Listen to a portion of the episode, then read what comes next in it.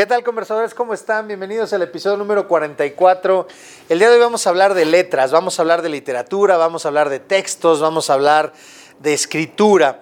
Tenemos un invitado de lujo que tiene un podcast de esto, que tiene una empresa que se dedica a todo lo que tiene que ver con escritura, con, con toda esta pasión para generar textos y demás. Estoy seguro que se van a encantar de escucharlo, de todo lo que tiene para ofrecer para ustedes. Quédense, vamos a aprender mucho todos. Acompáñenos.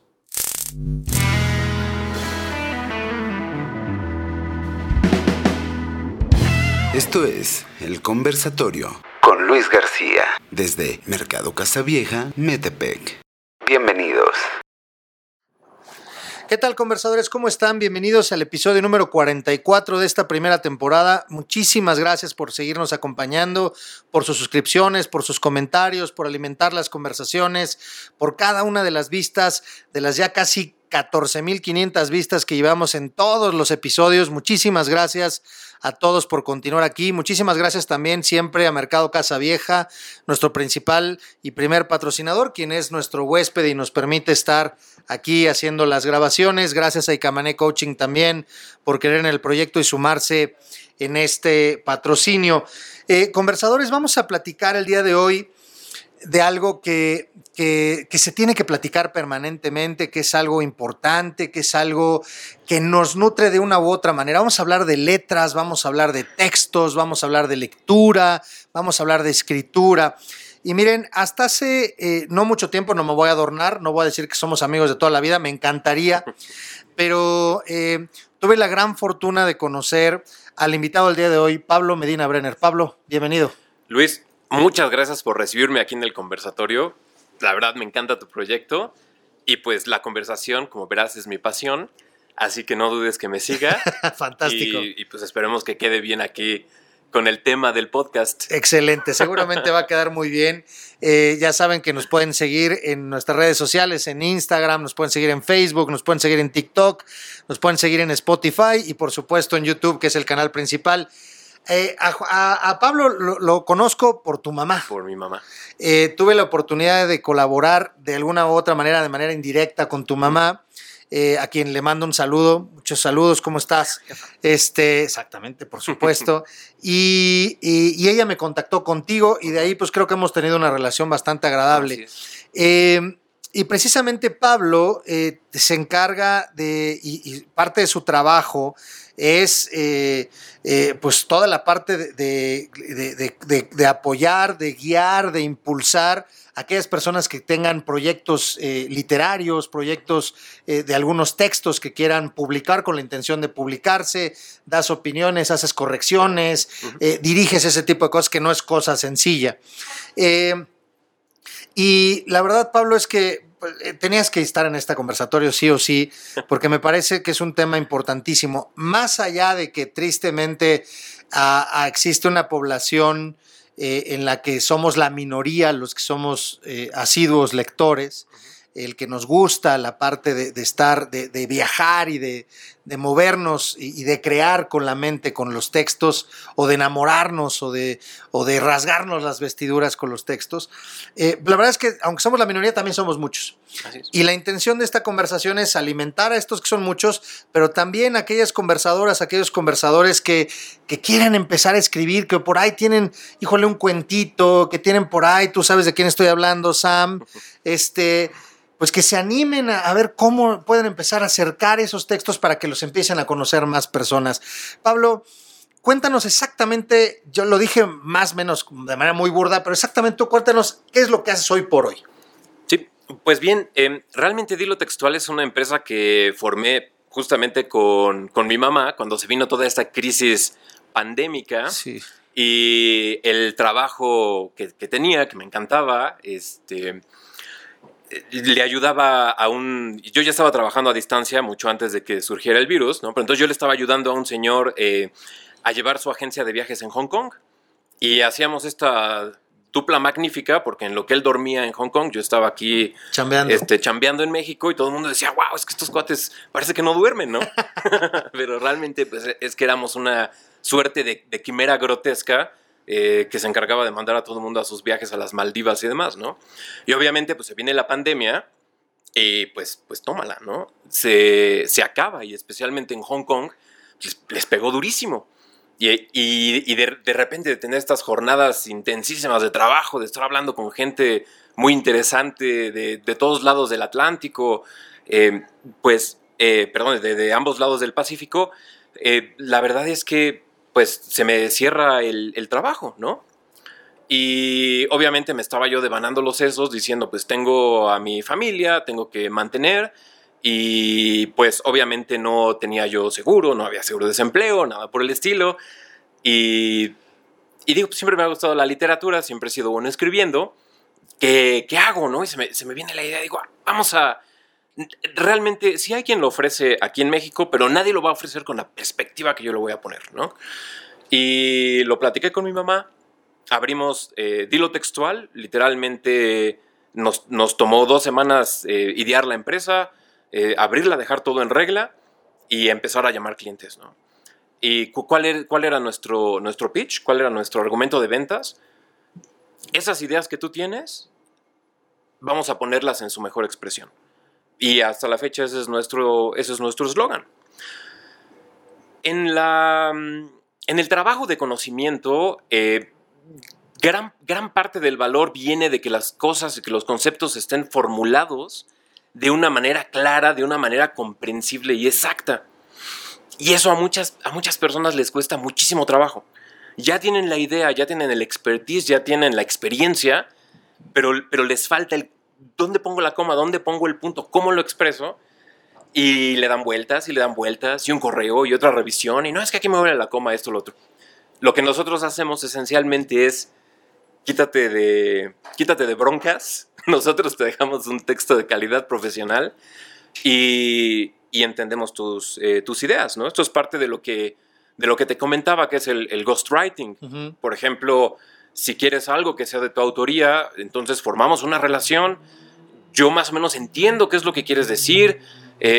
Prácticamente me meto a tu cabeza y, entonces yo ya sé más o menos cómo expresarlo de una manera que va a resonar con, tu audiencia.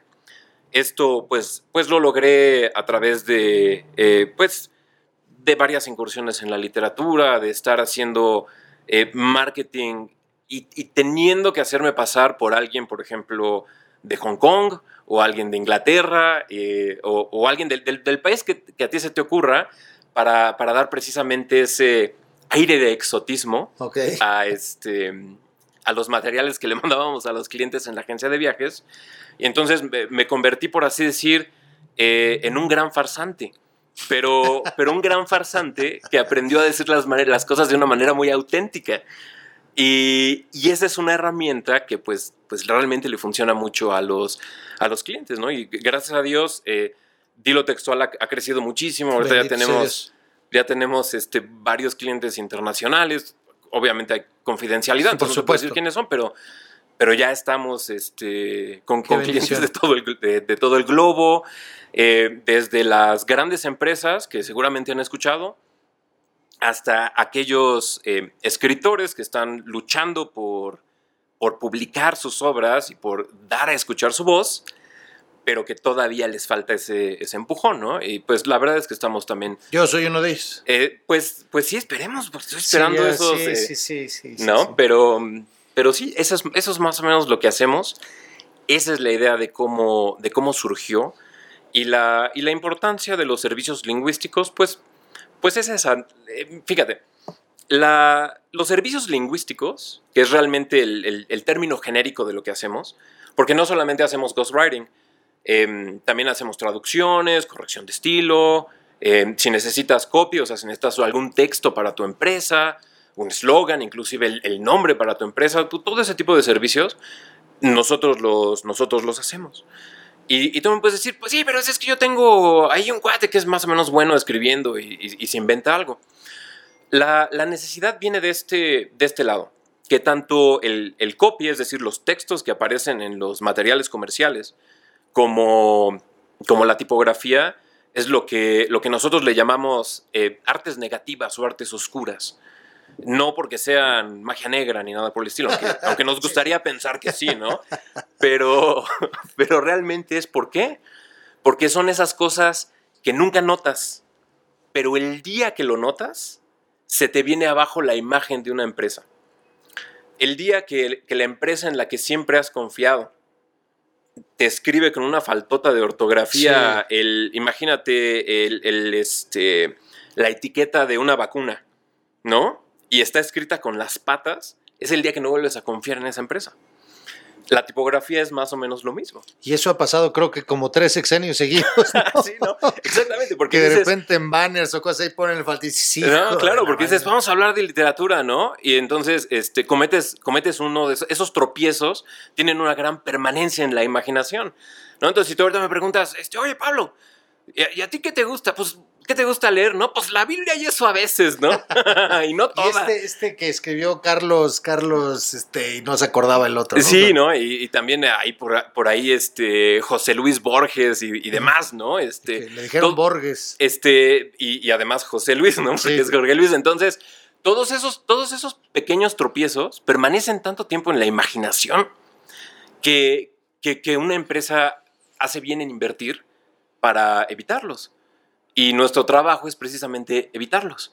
Es obviamente que la, que la comunicación tenga un gran poder, pero al mismo tiempo que no caiga en, estos, en estos errores garrafales, ¿no? Porque, porque tienen un altísimo impacto. ¿Cómo se da la incursión? ¿Cómo se conecta Pablo? Pensando, Pablo, vamos a hacer una regresión, y Pablo siendo niño, joven, eh, estudiante, chamaco, decían por ahí. Eh, con la literatura, con las letras. ¿Cómo te encuentras tú con eso? Er, realmente aquí todo se lo tengo que agradecer a, mis papás, tanto a, mi mamá como a mi papá, porque, porque si siempre hubo algo en la casa, eh, libros. libros.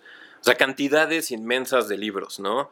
Este, de las primeras aventuras chocarreras, pues obviamente lo primero, el primer accidente que hubo en mi vida, pues es que le tiré un librero a mi hermana, ¿no? Afortunadamente estaba lleno de... Le tiré, pero fue accidental. Fue sin querer queriendo, decían por ahí. Pero afortunadamente estaba lleno de libros, ¿no? Entonces ya, ya desde ahí eh, mi hermana pudo comprobar que pues a trancazos la letra entra, ¿no?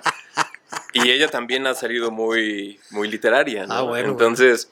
Eh, sí, realmente es algo que empieza desde casa. Voy, voy a hacer, sí, tienes toda la razón, voy a hacer un paréntesis aquí. Hace algunos años eh, era yo director de, no me acuerdo si era de secundaria o era subdirector general, no me acuerdo exactamente en qué momento, pero me tocó una mamá que, que, se acercó a quejarse de, que nosotros en la escuela no teníamos las acciones suficientes para fomentar el hábito de la lectura de los estudiantes. Y entonces, ya que la dejé que terminara de hablar la señora, le pregunté, señora, ¿usted lee? ¿Le gusta leer? Eh, sí. Este, ¿Cuántos libros lee? No, bueno, es que, entonces ya, es que entre que los hijos y la comida y shalala y tal, pues no tengo tiempo. Ok, pero ¿cuántos libros lee? No, pues yo creo que como dos al año. Dije, bueno, echándole ganas a lo mejor dos al año. ¿Su esposo lee? No, él no lee. Él nada más ve la televisión. Ok. Eh, señora, eh, ¿cuántas televisiones hay en su casa? Entonces, pues está el cuarto de la tele. Está la televisión en el cuarto de mi hijo, está la televisión en el cuarto de mi hija, está la televisión en nuestro cuarto y en la cocina hay una televisión chiquita para cuando estamos ahí cocinando. Entonces, señora, ¿y cuántos libreros atascados de libros tienen? No, pues no tenemos libros atascados de. Entonces, señora, le dije con todo respeto, la acción que yo haga y las acciones que yo haga, si no encuentro el refuerzo de ustedes dos en la que sus hijos observen y vayan compartiendo literatura, no va a servir de bendita la cosa completamente de acuerdo. ¿no? por eso hay que no dejarla de hacer, hay que seguir insistiendo, pero es mucho más complejo. Claro, es súper complejo y tiene un, chorro de matices y muchos, muchos de los cuales realmente no nos, no nos gusta hablar de ellos, ¿no? Quizá el, primero de ellos es que, efectivamente niños que crecen en niños que crecen en casas donde hay muchos libros, eh, pues la vida se les va a facilitar en muchas cuestiones porque desarrollan curiosidad, eh, tienen un nivel de lectura mucho más alto, pueden hablar de un chorro de temas, creatividad, vocabulario, vocabulario, lo que tú quieras, ¿no? Pero, pero también su vida académica en un futuro va a ser mucho más fácil, porque bien que mal leer es algo muy antinatural. Em, nuestro cerebro no está hecho, por así decir, naturalmente para leer, ¿no? Nuestro cerebro estaría un poco más hecho para, pues, estar viendo redes sociales, este, estar ahí checando si el tigre ya, ya se movió, em, o que pues ya es que ya pasó mi, mi, novia la cavernícola, ¿no? O sea, nuestro cerebro está más hecho para pensar en esas cosas. Y, y leer implica que, que, literalmente el niño prácticamente tiene que modificar su cerebro. Y, y, cuesta trabajo. Y no es algo al principio placentero. Y especialmente no con las selecciones un poco, em, pues, mal informadas que, que, solemos tener, ¿no? O sea, de, ¿qué libro vas a dejar para tercero de, de primaria? Ah, que se lan El laberinto de la soledad y el Quijote, ¿no? Entonces dices, pues, pues, pues no, porque porque no es el libro apropiado. Y te fuiste a tercera de primaria, yo todavía tengo mis traumas y lo voy a decir abiertamente. Eh, la editorial Porrúa, que, ah, hoy para mí son tolerables, pero cuando estaba en la secundaria era muy desgastante. La letra chiquita, doble columna, El Conde de Montecristo, La Divina Comedia, Fausto y Werther. Y entonces me decían, hijo, después de, leer Fausto y Werther de Goethe, me decían, ¿no te gusta la lectura? La vomito. Claro la vomito. Y poquito después mi papá me regala de Jorge Ibargüengoite dos crímenes y dije, ¡Ota, de aquí soy! De Sí me encanta, ¿no? Así es, y fíjate que... Fíjate que también hay una, y eso es otra, otra cosa que no nos gusta, de la cual no nos gusta hablar. Y, y es que para acercarse a la lectura no nada más es literatura. Eh, hay, una, hay una diferencia de, entre géneros, que ahorita es un poco como controversial decirlo, pero por ejemplo a las niñas les gusta leer más que a los niños. A los varones, en general, tienen menos atención, son más distraídos, son más rebeldes, y, y a ellos hay que darles otro tipo de libros. Hay que darles cómics, novelas gráficas, libros de no sé, aprende a, encender una fogata y que luego encenden la casa. Cosas prácticas donde puedan aprender. Libros de viajes y aventuras les fascinan. Eh, pero, pero a fuerzas queremos decir, no, es que ¿qué literatura, ¿qué significa? Y, e inmediatamente nos imaginamos al, al, al Shakespeare o al Cervantes, así, literatura es la expresión del alma, ¿no? Sí, sí, sí, sí. Pues, pues no. Todos vestidos así bien bizantinos. así, ¿no? Con el collar isabelino y pues lo ve el, lo ve el chamaco y dice, ah, pues yo no quiero nada que ver con esto. gracias, ¿no? E, esa es un poco la, esa es un poco la desgracia de la, de la enseñanza de la literatura, que, que las personas que, que tenían que enseñarla, pues realmente no la disfrutan, porque te puedo jurar que que tampoco se sentaron a leer el Quijote y, dijeron, wow, qué super libro. No, pero aún así había, yo, yo la verdad voy a estar agradecido toda la vida con mi papá en ese sentido. Cuando estaba yo chico, mi papá cuando llegaba, a veces no llegaba tan temprano, ¿no? Tampoco era todas las veces, pero, pero cuando tenía la oportunidad, que sí era algunas, sobre todo estando yo más chico, eh, mi papá se sentaba al lado mío y me leía, estando chico, yo todavía no sabía leer, pero mi papá me leía Julio Verne. Uh, y entonces esas narraciones de mi papá de cinco semanas en globo, de viaje al centro de la Tierra, de 20 mil leguas de viaje submarino, tú ahorita lo acabas de decir, el varón que es más de, puta, yo sí me imaginaba dentro del Nautilus, este, ¿no? Este, siendo el capitán Nemo y, todo este asunto. Era algo fantástico. si hay ciertos textos que pueden ser más motivantes. Caramba, Harry Potter, que fue un boom. Harry Potter es Harry Potter es buenísimo y cuando porque, porque otra cosa que, tenemos que decir del mundo de la literatura es que somos muy snobs, ¿no? Y yo lo admito, el snobismo es parte de, la belleza de esto, ¿no? Eh, el sacarte citas complicadas y de repente no falta el que se pone a hablar en latín y demás, ¿no? pero, pero sí, es eh, cierto, eso es muy todo mundo cómo criticaron a Harry Potter, ¿no? Y entonces sale Humberto Eco, que era uno de los, o sea, además de que era un súper académico, uno de los mejores escritores del, siglo XX, el, nombre de la rosa es probablemente el, más famoso de sus libros, increíble libro, este, y él salió a, defender Harry Potter, ¿no? Y dijo, pues es que está bien escrito está bien escrito y el hecho es que pues, la gente lo está leyendo porque está bien escrito. Y fue, además, eh, eh, marca un hito, según hasta donde tengo yo entendido, marcó un hito y gracias a Harry Potter, N cantidad de niños regresaron a la lectura. Así es. Porque había, hubo un hueco, o sea, se dedicó la gente, los escritores se dedicaron a escribir para los grandes. Sí. Pero se olvidaron de los chiquitos. Así es. Y llega Harry Potter y fue una cosa impresionante. Sí. Impresionante. Y, una cosa. Y buenos libros. yo, yo los leí completos y me gustaron. No, yo, a mí me daba mucha risa porque, porque yo era. Yo sí era muy, muy snob, ¿no? La verdad. Y, y pues leo el primero y que me sigo con el segundo. y no, ya para cuando llegué al séptimo, ya me tenías aquí con la lágrima. Yo, sí, Harry, yo entiendo estos símbolos, sé que son parte de tu tradición, te explicaré de la manera más pretenciosa posible, pero, pero, pero, pero ese es lo padre de la, fíjate, porque, porque tiene muchos niveles la literatura. mucho de lo que se le critica a, a, Rowling es que es superficial, que realmente nada más se dedicó a hacer un pastiche, así un como un como collage de mitología este, europea y que nada más lo pegó todo y que hizo una historia ahí medio chafa, ¿no? Pero no. Realmente Harry Potter está insertado en una, en una tradición súper rica que viene desde Algernon Blackwood, desde Lovecraft, desde el mismo Tolkien, obviamente, que es la, la gran fantasía. Y es, es, un género literario que los ingleses son, son maestros en haber desarrollado.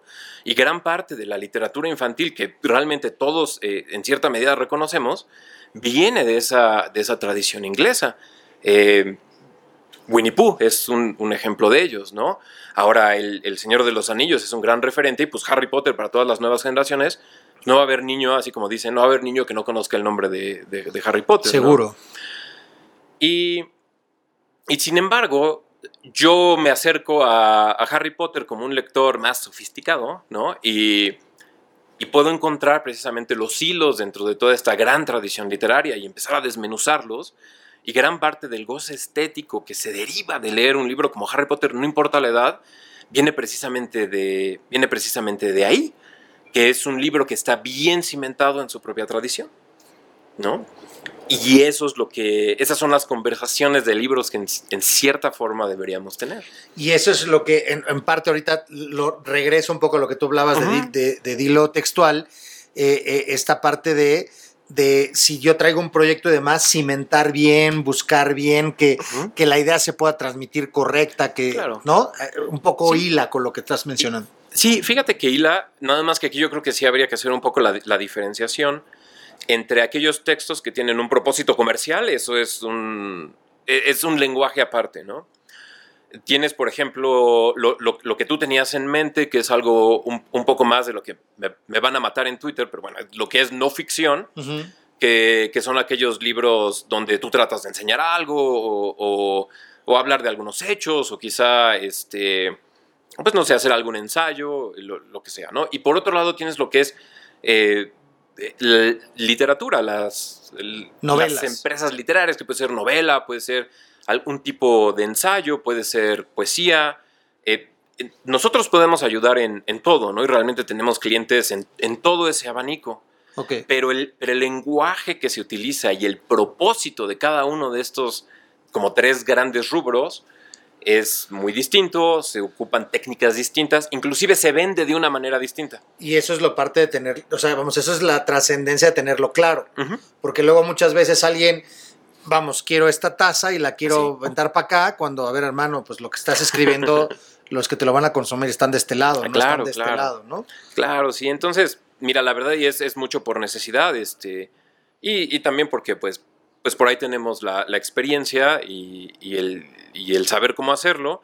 Mucho es precisamente estudio de mercado, eh, como dónde tienes que chismear, a quién le tienes que preguntar, eh, intercambiar un favorcito de, oye, tengo un escritor aquí, no sabes qué editorial, o sea, cosas de ese estilo eh, que, que, en, que en el mundo, aquí en México no está tan, tan tan desarrollado, no está todavía tan claro, todavía estamos como un poco dándonos cuenta de por dónde va la cosa, eh, muchos a través de concursos, a través de conocidos, cosas por el estilo, ¿no? Pero, eh, pero en, en, otros mundos editoriales, como en el norteamericano, o sea, ya el proceso está así muy claro, ¿no? O sea, si tú quieres, si tú quieres publicar un libro de no ficción, ya sabes exactamente a qué, a qué tipo de agente te tienes que acercar y la gente ya sabe con qué se tiene que reunir y ya está muy, muy, muy establecido. Aquí todavía es un poco más, este, y está bien porque hay muchas oportunidades. Sí, por supuesto, uh -huh. eso está muy bien. Ah, retomemos, decías uh -huh. que pues creciste en tu casa y tus padres libros para todos lados, le cayó sí. esta librera a tu hermana accidentalmente. Accidentalmente. Este, pero luego eh, me acuerdo que tú me platicabas eh, ya en tu época universitaria, por ahí tuviste más cercanía con esto. ¿Cómo, cómo eh, se dio ese, ¿sí? ese esquema? Pues fíjate que em, realmente estaba yo completamente perdido en el mundo, ¿no? Por ahí de la, de la prepa.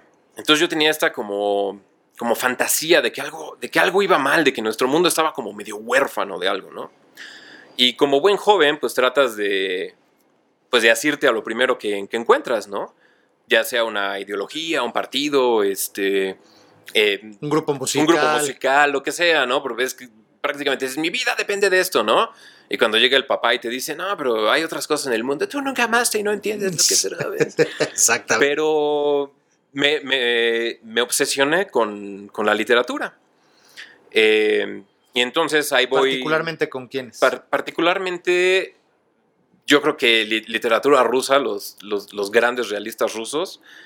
Eh, me, me, la pasaba leyéndolos, me, me chuté Nietzsche de, del, del, principio al fin.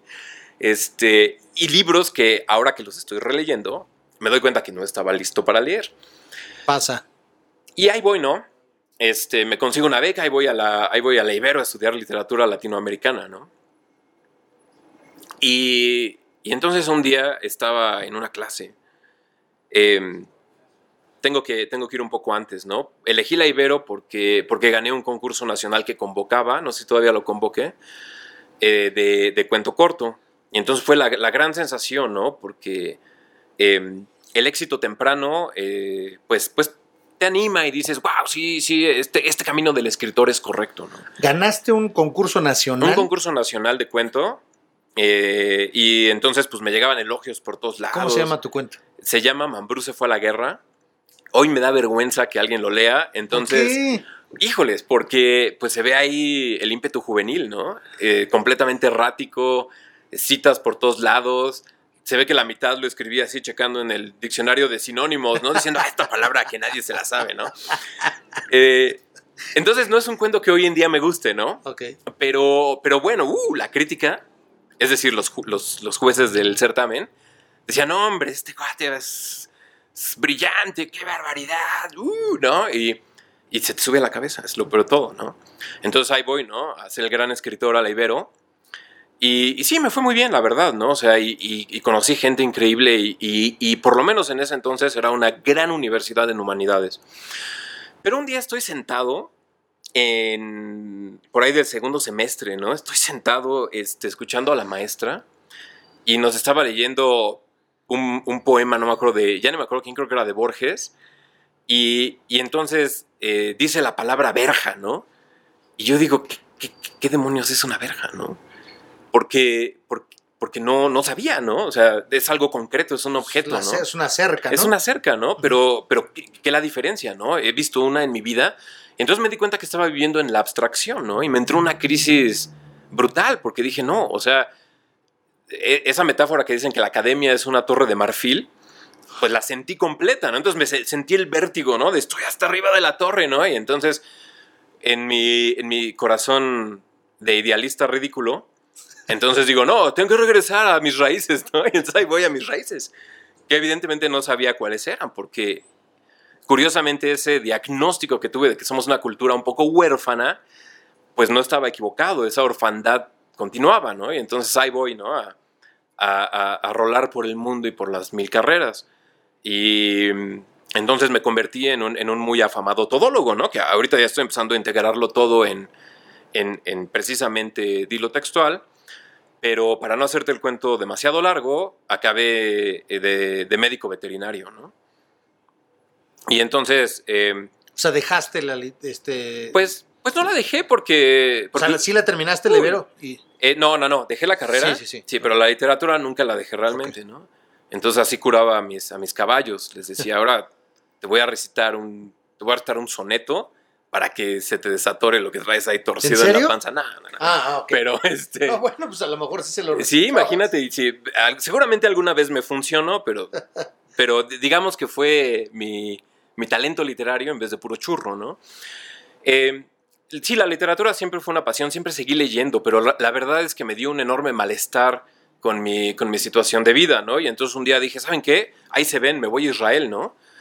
Y que me voy a Israel este, hice mis prácticas profesionales allá, estuve trabajando en un kibutz.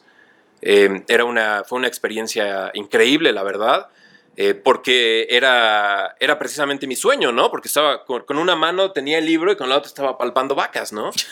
Y pues es el sueño de todo escritor, lo, que, lo, lo crean o no, amigos escritores, ese es el sueño, ¿no? Entonces era, era genial porque...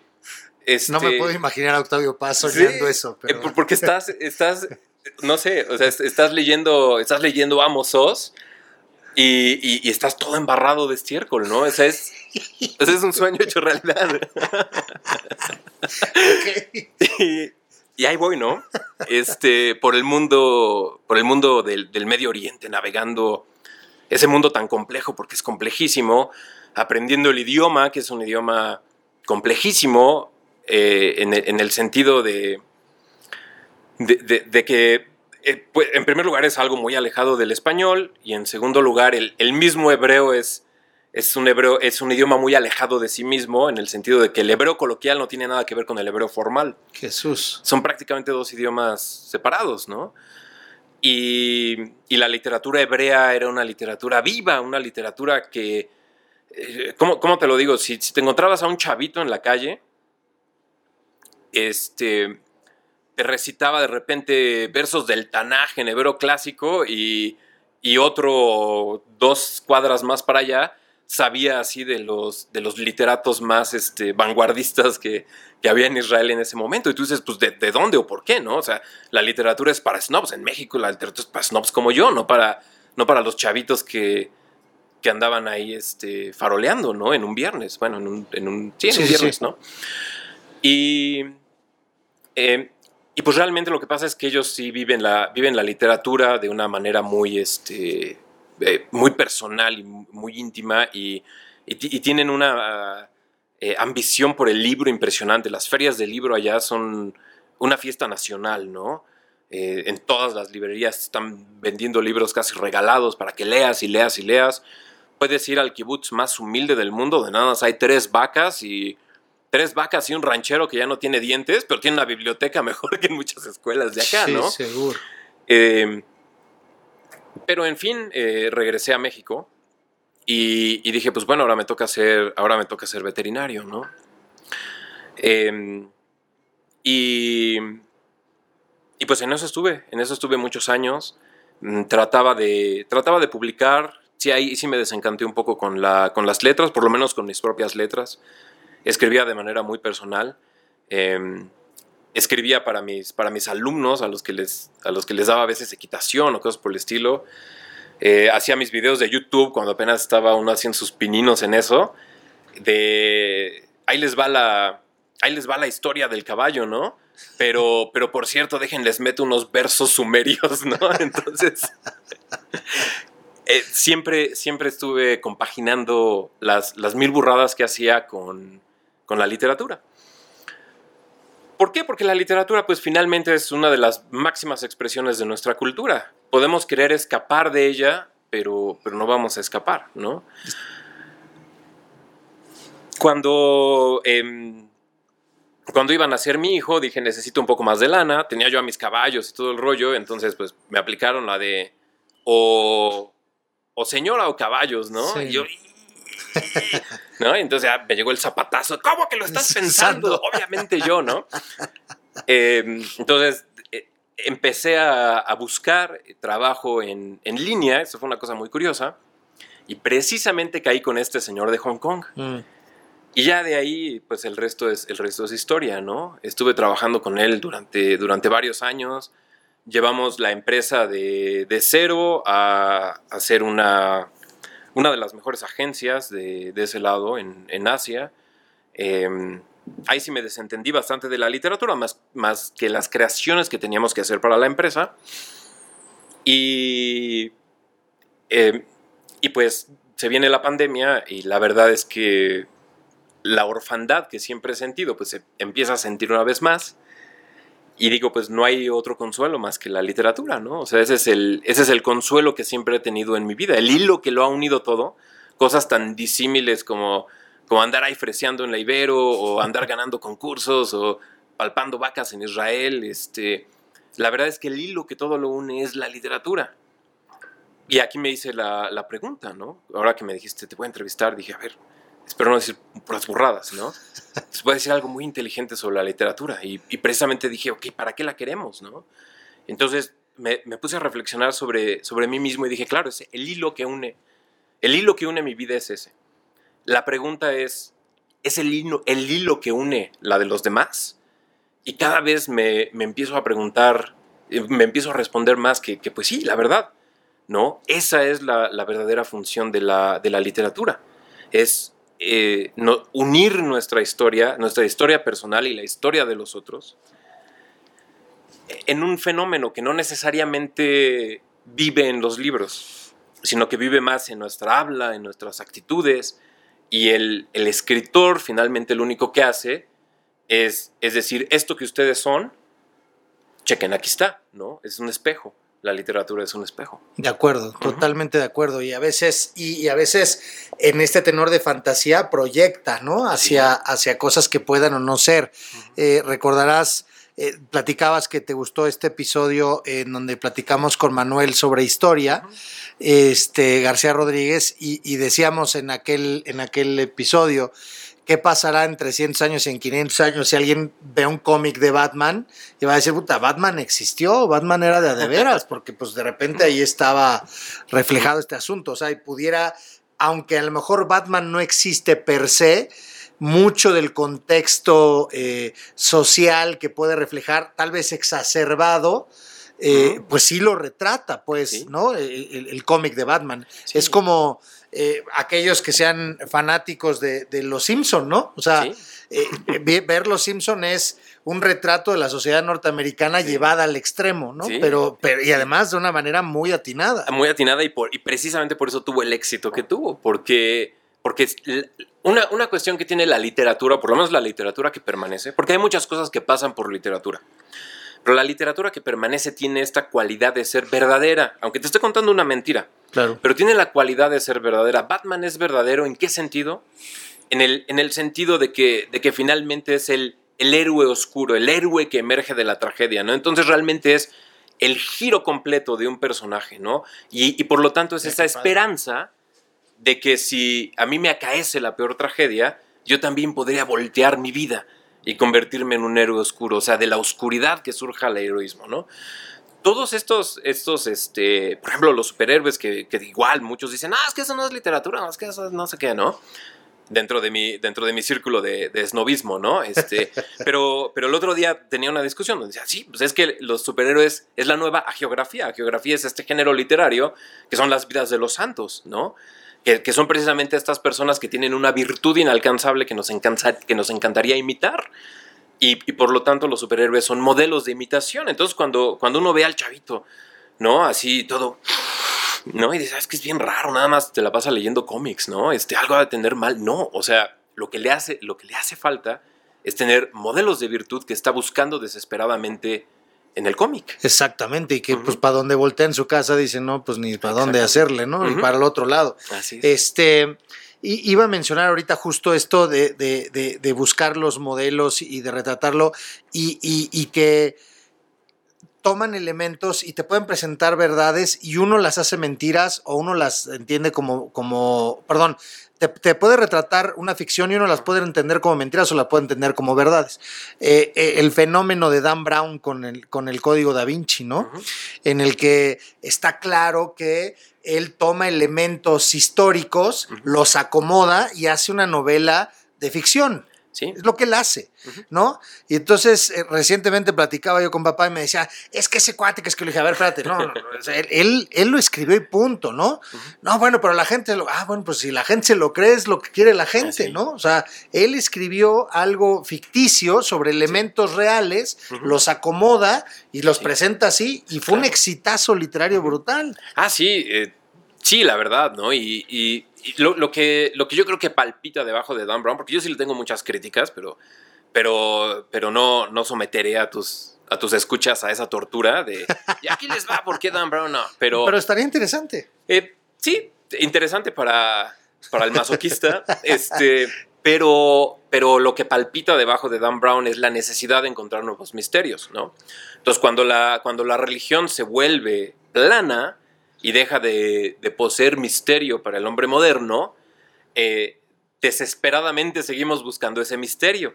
Pero como ya no nos podemos imaginar un misterio metafísico, entonces tenemos que imaginar un misterio criptológico. Ok. Pero necesariamente, porque, porque vemos las, las producciones literarias y artísticas de la gran tradición, vemos a Da Vinci, ¿no? Y decimos, es que hay algo que me, lo veo yo, no, o sea, algo me mueve, pero no sé qué es, no sé qué, por qué me mueve, ¿no? Y entonces tratamos de explicarlo, ah, es que seguramente hay ahí un código secreto y no sé qué, ¿no? O si no, los aliens, ¿no? Sí, sí exactamente. Pero, pero no, no o tenemos. los zombies ahora. Pero no tenemos el valor de admitir que es por qué. Porque precisamente sigue viva esa realidad metafísica que, que, que Da Vinci supo imprimir en sus obras y que, y que a nosotros ya nos, ya nos es un poco imposible acceder a ello, pero, pero su presencia sigue siendo igual de fuerte y de, eh, ¿cómo decirlo? Nos, nos atrae, sigue siendo igual de atractiva, ¿no? Y el hecho es que, pues, pues los objetos de arte como objetos sencillos, pues siguen siendo los, los más caros del mundo, los que en cierta medida más valoramos, ¿no? Y es precisamente por eso, porque eso encierran esa realidad, esa verdad que, aunque inaccesible para nosotros, sigue viviendo en el objeto. Totalmente. Y que de una u otra manera queremos vivir y queremos experimentar y queremos hacer y que por eso algunos sí y otros de repente no. y otros no. Y por eso la, la, mayor parte de las cosas que se hicieron como arte, que capaz fueron muy populares en su momento, de hecho se, se perdieron. Algunas injustamente, pero algunas precisamente porque no, no se pusieron en contacto con esa verdad de, una manera eh, lo, suficientemente poderosa.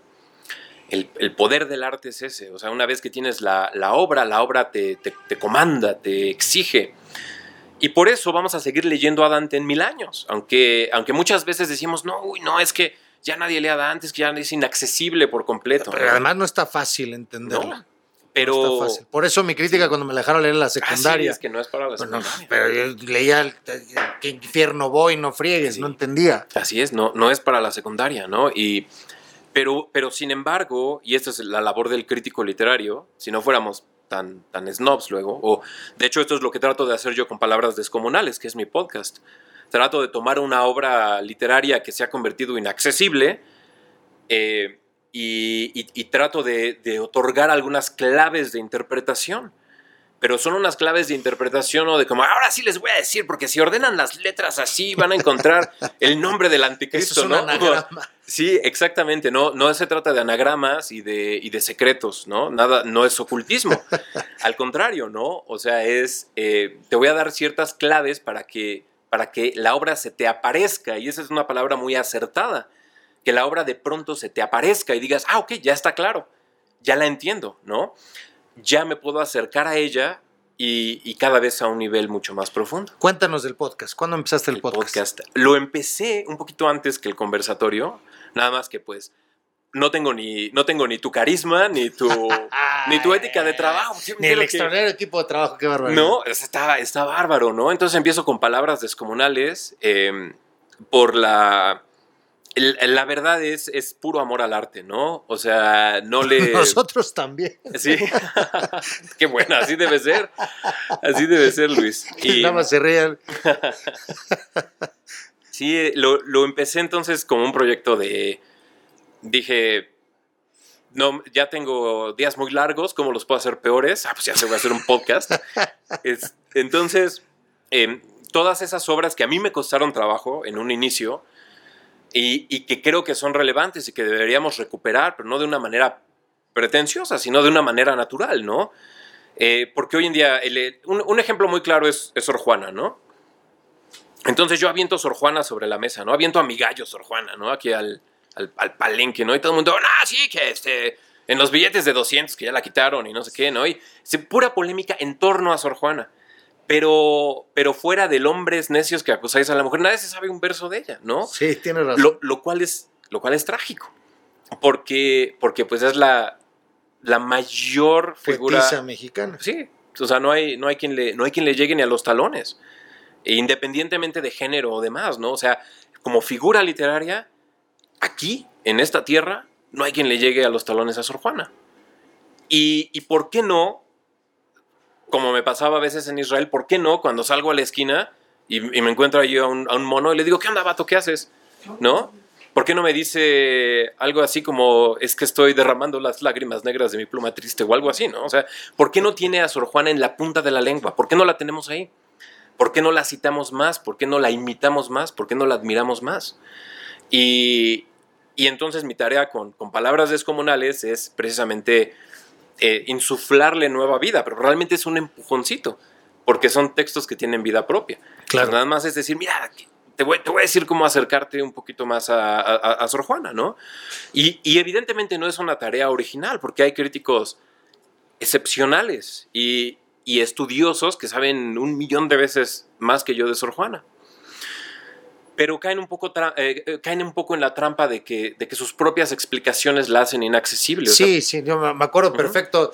Tuve, me acuerdo un maestro de la universidad que era una eminencia, pero era una, de verdad una eminencia. Y el cuate se daba clases él solo. Escribía en el pizarrón y hablaba y todo. Y yo, palabra de honor, conversadores, a veces de repente volteaba a mis compañeros como diciendo, este güey, ¿con quién está hablando? ¿No? O sea, el cuate, y te volteaba, ¿se entendieron? Y tú, Sí, y era así con un tema de, pues ojalá en el libro lo entienda mejor, ¿no? Y resulta ser que le entendía mejor a Ignacio Burgoa que, al, que al profesor. Sí. sí, pasa, ¿no? O Palabras más coloquiales, más, más cercanas y conectar las convivencias más propias. Eso, eso, porque una de, las, una de las cosas que siempre trato de hacer, tanto en mis ensayos como en, como en, mis, como en mis podcasts, es y que les chocan los editores, por cierto, ¿no? Que uno haga esas cosas. Porque eso me pasó con el, con el CID, ¿no? Porque todo, a todos nos dejaron leer el CID y el CID es ah, tal CID que... Sí, sí, sí, sí, es pesado. Y, y luego, además, algún valiente o, por accidente se compró una versión en el español antiguo, ¿no? Y entonces...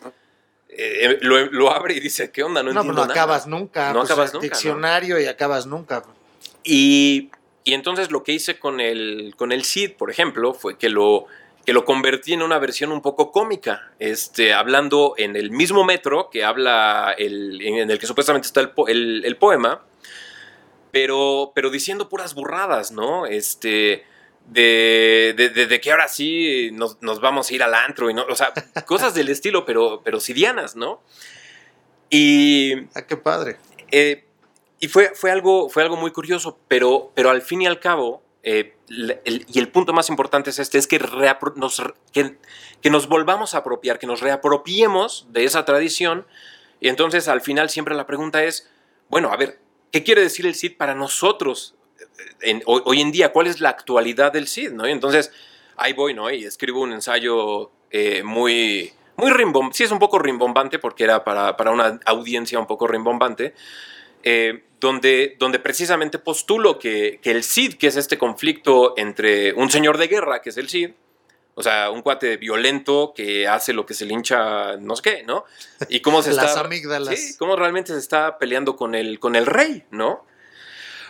Y entonces eh, hago la analogía entre, por ejemplo, lo que está pasando hoy en, hoy en día con el Estado y el, y el crimen organizado.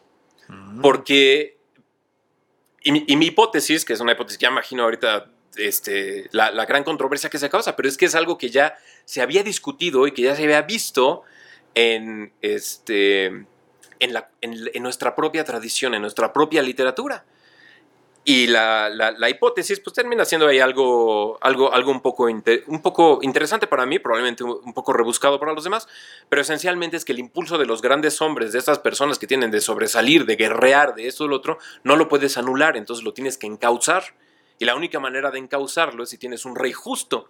Si en el momento en el que tienes un rey injusto, los grandes hombres o los guerreros se te van a salir de control. O se van a guerrear a otro lado, ¿no? Sí, o se van a guerrear a otro lado, o se van a guerrear entre ellos y te van a asumir al, país en, o al rey, ¿no? Me acordé del, Che Guevara, que, argentino viene a México, va a guerrear en Cuba y luego se va a África y luego en Bolivia. O sea, el tema era seguir guerreando. Seguir guerreando y seguir haciendo, pero ese impulso no lo vas a quitar, porque es, es, no solamente es natural al ser humano, es natural a nuestra cultura. Totalmente.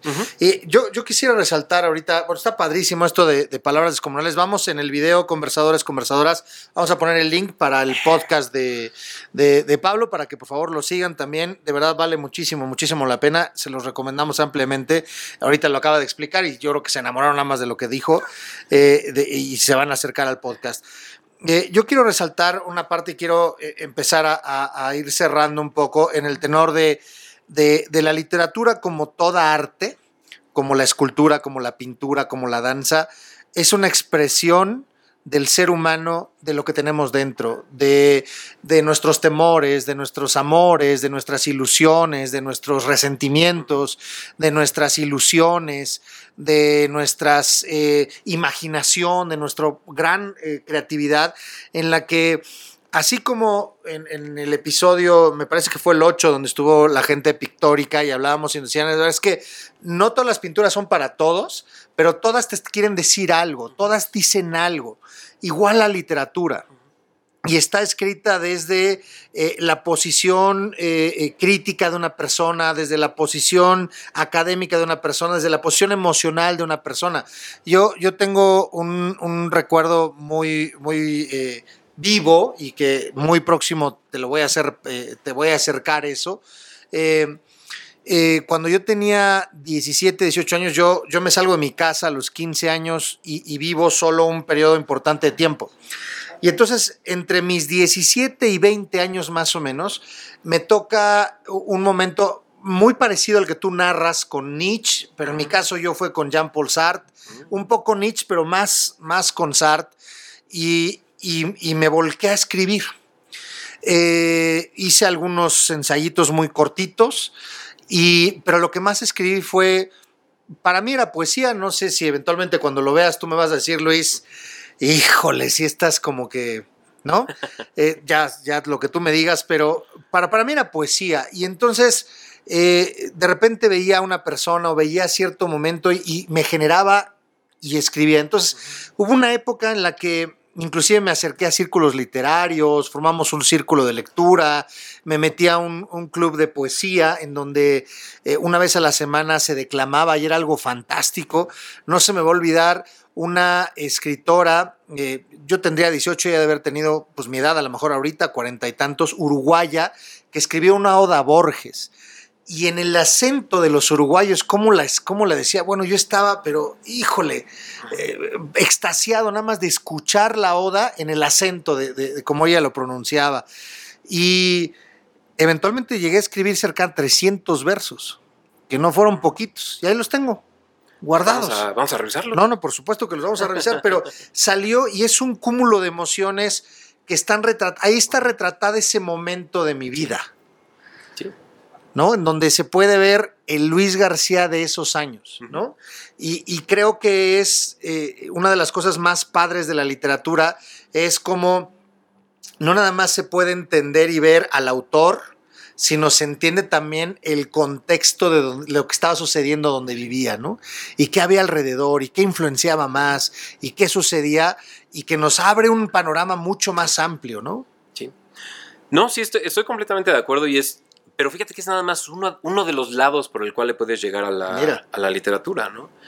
Tienes el lado del, lado del autor, ¿no? Este, tienes el lado del lector también, porque el lector finalmente se está exponiendo a una, a una experiencia estética y, tiene algo de lo. O sea, el lector en su, en su mente recrea la obra. Sí. ¿No? Es lo más maravilloso. Sí, sí efectivamente, ¿no? Pero, pero la obra toma vida cada vez que alguien la, cada vez que alguien la lee. Por eso no hay nada peor para una obra que dejar de leerla.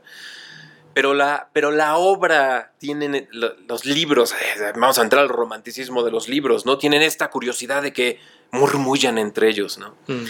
Y, se, empiezan a, se empiezan a llegar de códigos y de referencias el uno al otro y parece que algunos se besan y otros se acuchillan y no sabes por qué, ¿no? Y, pero pero lo, lo presientes. Y esa es la, textura de nuestra, la textura de nuestra cultura. Perdonen el, verso sin esfuerzo, ¿no? Este, pero las, las, cacofonías me brotan cuando estoy inspirado. y, eh, y sí, tienes, tienes toda la razón, Luis. Tienes toda la razón, ¿no? Eh, hay que acercarse a la literatura con, con ese gozo, pero también es un gozo doloroso.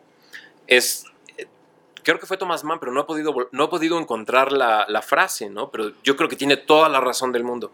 Y por eso, cuidado a todos aquellos que dicen, no, yo quiero ser escritor, porque el escritor es esencialmente un artista fracasado.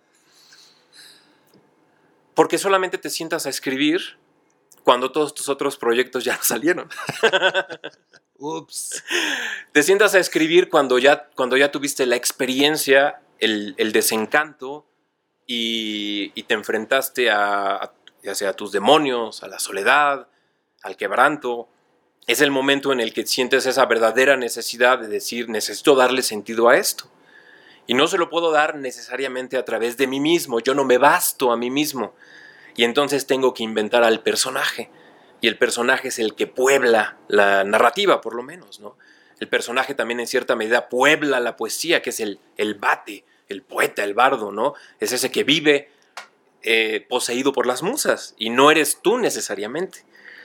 Y entonces escribir realmente es inventar al otro. Y para, para inventar al otro necesitas primero darte cuenta de lo insuficiente que te eres a ti mismo. Y por lo tanto, ¿cuánto necesitas a los demás? Tanto que en ausencia de ellos, en ausencia de ese vínculo humano, tienes que, inventarlo. Y por eso la gran literatura siempre surge de estos momentos de tragedia. ¿no? Eh, uno de mis escritores favoritos, que es Dostoyevsky, ¿no? Eh, no si sepan la historia, pero lo condenaron a muerte y era un escritor, pues sí, bueno, pero la verdad no genial y lo condenan a muerte, ¿no? Por andar ahí de revoltoso. Y ya que lo van a fusilar, en el último momento llega este llega la orden de perdón o llega el perdón del zar y, el, malvado del este del que lo iba a fusilar dice, pues para darle un sustito, échenle una salva, ¿no? Entonces cree que, vive su propia muerte, se vuelve loco esencialmente, y a partir de ahí se convierte en un escritor genial, ¿no? Entonces el, escribir implica en cierta manera esa caída. Si fuéramos ángeles, si fuéramos seres perfectos, si viviéramos en el paraíso, no tendríamos la necesidad de inventarnos personajes y de escribir, ¿no? Y esa es la, la, advertencia, porque todos me dicen, es que yo quiero ser escritor porque me encanta la literatura. Cuidado con lo que deseas, ¿no? Pero si quieres ser escritor, échame un fonazo a dilo textual y yo te ayudo. Exactamente, total, muy bien bajado ese balón, diría. Pablo, eh, digo, está claro que podríamos hablar de esto un montón de tiempo. Me encantaría pensando, digo, ahorita lo acabas de decir eh, muy claro, pero sin embargo, hay mucha gente, muchas conversadoras, muchos conversadores que... Em, que, que, hay cosas que quieren, a lo mejor por el momento de vida que están viviendo, por la razón que sea, por, por cosas que quisieran plasmar, por cosas que quisieran enseñar a otros y demás. Eh, ¿Cuáles serían estos tres, dos, uno, cinco tips, no sé, los que tú quieras, que pudieras eh, darles a, los conversadores, a las conversadoras? Pon atención en esto, pon atención a aquello, pon atención a aquello, y por supuesto, háblame a dilo textual. Eh, pero ¿cuáles serían estos, estos digamos, como cadenito, columna vertebral, que valdría la pena que tuvieran presente al momento de escribir? Vamos a, les voy a dar más o menos lo que sería mi, mi, mi, propio proceso y está ahí fundamentado en algunos otros escritores, no nada más me lo saqué yo, no, no lo inventé yo, ¿no? Pero el, el, el, primero es, el primero es observar y leer. Si alguien dice que quiero escribir, ok, ¿y has leído algo? ¿O has observado algo? El TV Notas te van a decir. Sí, la Biblia a veces y no toda, ¿no?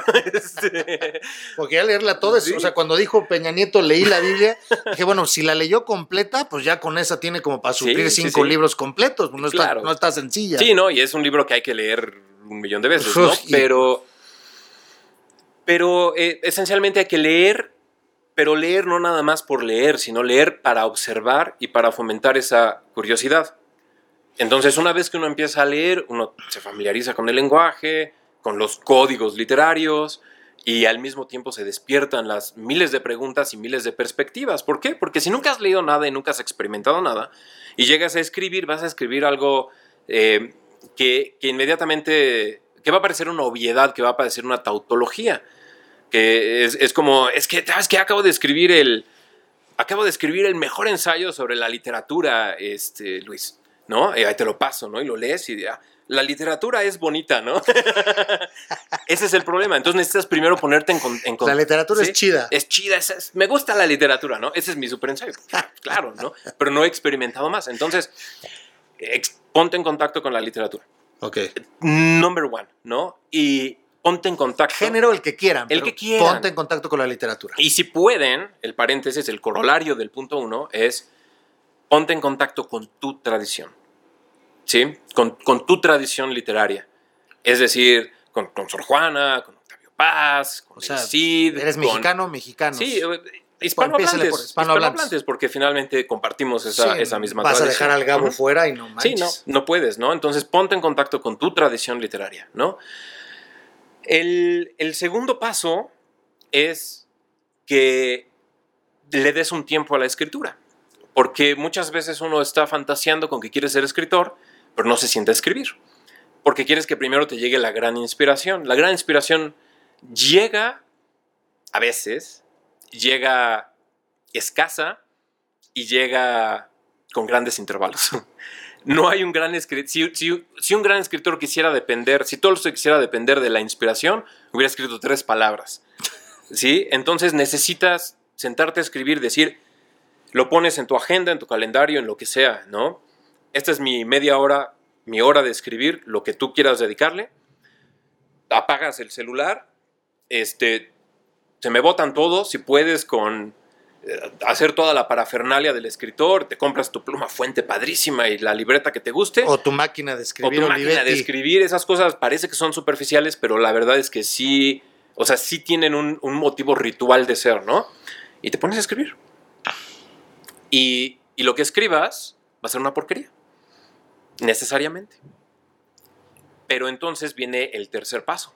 Y el tercer paso es que permitas que tus textos añejen y una vez que y este y esto es lo peor de todo, porque una vez que creas al personaje que escribe su primera versión, ese personaje ya habita tu alma o habita tu mente en cierta forma. Y entonces de repente estás soñando y estás soñando con el personaje y dices, te despiertas a la mitad de la noche, oh no, él es el asesino, ¿no? Entonces, eh, pues bueno, agarras el, el primer borrador que escribiste, que es una porquería, y ese es el paso 4, y este, el, paso 2 es escribes el primer borrador, el paso 3 es lo dejas fermentar, el paso este, 4 es lo editas. O sea, dices, no, a ver, vamos otra vez, este, ya, ya, esto no puede ser así, tiene que ser de otra manera. O sea, dejas algunas cosas, pero vas... Sí, sí, sí, sí, o sea... Lo perfeccionas. Eh, lo perfeccionas, pero, pero lo perfeccionas de una manera muy curiosa porque como el, como el personaje ya tuvo tiempo de vivir en ti, eh, ya lo entiendes de una manera mucho mejor. Y entonces había partes de la historia que decías, es que esto como que me late que tiene que ser así, pero no entiendo por qué. Ok, ahora ya vas a entender por qué. Y tu segundo borrador va a ser mucho mejor. El segundo borrador usualmente es donde arreglas la trama, donde arreglas eh, contradicciones dentro del personaje. Y el tercer borrador es donde ya empiezas a meterle aquí cosas finolis y le haces como yo le hacía para ganar mis concursos. Estás con el diccionario de sinónimos diciendo, ah, carantamaula, claro, esta palabra que nadie se la sabe, ¿no?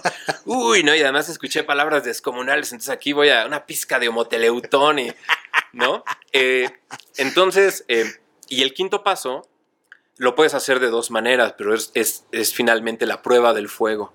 Y la prueba del fuego es ya sea que te lo leas en voz alta a ti mismo, o que se lo des a alguien. que se lo leas a alguien más, o que se lo des a leer a alguien más, ¿no? Lectores, perdón, escritores que no permiten que alguien los haga pedazos, nunca mejoran, ¿no? Eh, y, eso es en la vida. Sí, sí, sí. Eso es en la vida, no nada más en la, escritura. O sea, te, hacen pedazos, pues, pues, porque no servía y pues a lo que sigue, ¿no? Así es. Y eso, esos son los cinco, esos son los cinco Pues conversadores ahí lo tienen, conversadores ahí está, eh, este, de alguien que sabe, como lo han podido eh, venir escuchando y viendo. Eh, la verdad, Pablo, es que pues, yo te agradezco infinitamente tu tiempo, tu espacio, la generosidad del que hayas estado aquí en esta mesa, en este episodio, en el conversatorio. Eh, eh, nos quedamos, aquí van a aparecer los datos de, y han aparecido de eh, Dilo Textual y de Palabras Descomunales, va a aparecer la liga, el link va a aparecer en, el, en este episodio para que se acerquen también a tu podcast y te puedan escuchar y se puedan ir enriqueciendo mucho más de esto. Eh, Pablo, estoy seguro que esta no va a ser la única vez. Muchísimas gracias, Luis. Ha sido un verdadero placer y la, la conversación es otro gran arte literario que hemos dejado de lado y me da mucho gusto ver que lo estés reviviendo. Es algo importante. Un verdadero placer. La verdad es que la propuesta de este canal es eh, acercar conversaciones. Yo soy un convencido que de las conversaciones se puede aprender muchísimo eh, y para eso está este, este, canal, que es el canal tuyo y el canal de todos ustedes. Muchísimas gracias, Pablo. Luis, muchísimas gracias. Conversadores, hasta la próxima. Muchísimas gracias por habernos acompañado en esta conversación. Acuérdense de seguirnos en todas nuestras redes sociales para alimentar más futuras conversaciones. Si te gustó este video, no olvides darle like y suscribirte al canal. Hasta la próxima.